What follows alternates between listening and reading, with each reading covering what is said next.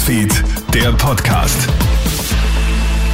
Schönen Nachmittag aus der Krone Hit Nachrichtenredaktion. Felix Jäger hier mit deinem News Update.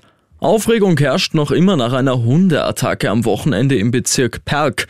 Ein Paar hat mit seinen beiden Kindern die Großmutter besucht. Dort hält sich allerdings auch ein Bekannter mit seinem Schäferhund auf.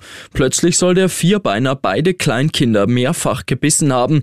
Gegen den Hundebesitzer wird wegen fahrlässiger Körperverletzung ermittelt.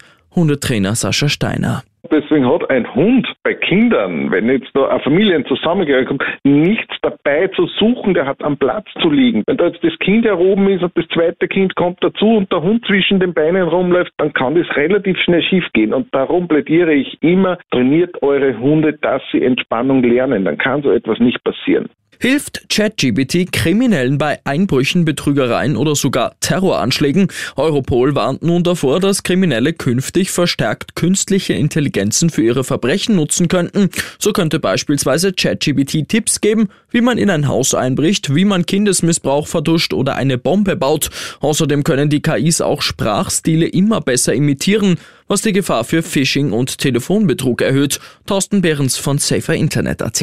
Man muss sich dem Thema bewusst sein und deswegen noch skeptischer sein bei Nachrichten, bei Bildern, bei allem, was man findet und wirklich hinterfragen, kann das echt sein oder ist das fake und äh, nicht alles glauben. Die EU-Staaten haben ein weitgehendes Aus für Autos mit Verbrennungsmotor beschlossen. Ab 2035 dürfen keine Neuwagen mehr zugelassen werden, die mit Benzin oder Diesel fahren. Deutschland hatte die Entscheidung ja zuletzt noch blockiert und jetzt ein Schlupfloch erwirkt. So dürfen auch Neuwagen, die mit sogenannten E-Fuels betankt werden, noch zugelassen werden. Die meisten Hersteller werden aber wohl auf einen Elektroantrieb umsatteln.